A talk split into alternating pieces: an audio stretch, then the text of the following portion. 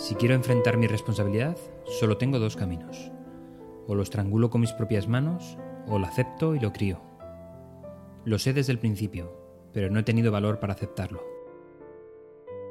Este era el duro dilema al que se enfrentaba Ken Saburu frente a su bebé, un niño nacido con una hidrocefalia severa. Su futuro sería muy limitado, debido a las secuelas de su estado. Optó finalmente por la opción de criarlo, junto a su mujer Yukari. La evolución del niño, llamado Ikari, cumplió lo esperado. El pequeño sobrevive con lesiones cerebrales permanentes, epilepsia, problemas de visión y limitaciones severas del movimiento y coordinación. Su autismo era total. Largas sesiones en la naturaleza permiten a la familia un sosiego con el niño. Las tardes pasan escuchando los alegres cantos de los pájaros. Es entonces cuando Yukari observa una reacción por parte del niño ante los cantos de las aves. No dudan en adquirir algunos discos de cantos y trinos, que pueden alegrar al niño. Eran ese tipo de discos donde tras el trino, una voz perfectamente locutada relata el nombre del ave en cuestión. Un año más tarde, la familia pasea por un parque cercano a casa. El sonido de las aves también está presente, especialmente de una en concreto. Ikari dice el nombre del ave tras escuchar su trino una vez más. Era su primera palabra ante la mirada asombrada de sus padres.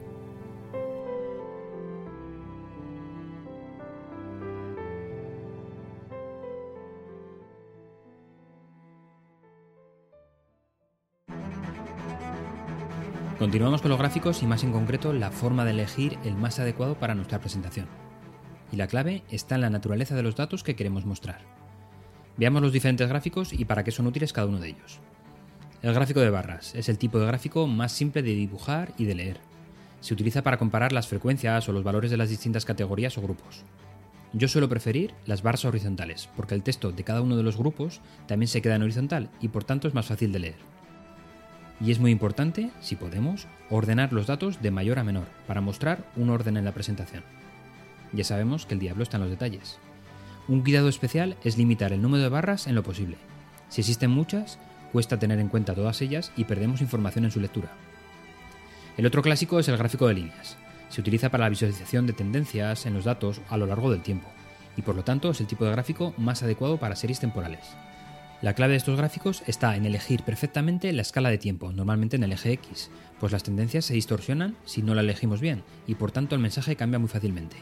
El gráfico circular se puede utilizar para mostrar la distribución porcentual de una variable, pero solo se puede mostrar un pequeño número de categorías, por lo general no superior a 6. Justamente acabo de comprobar esto en mi última presentación, donde el número de categorías era el triple, y desde luego el gráfico daba pena.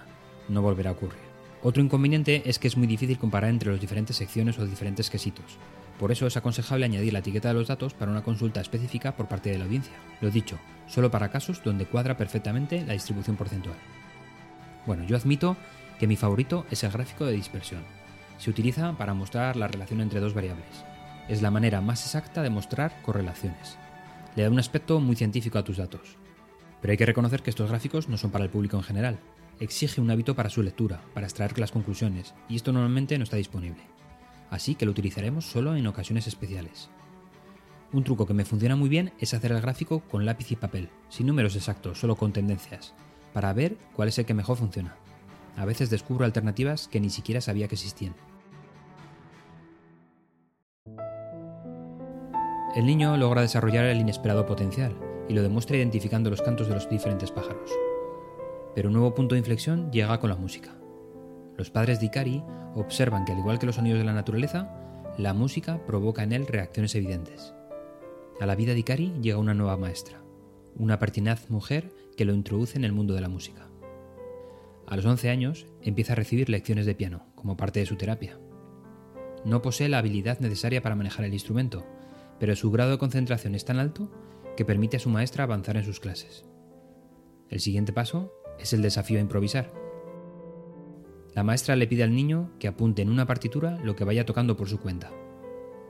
Ikari fue componiendo breves piezas en ese lenguaje, que pulía y pulía con obsesión hasta llegar a poner en ellas su relación emocional y sensorial con el mundo.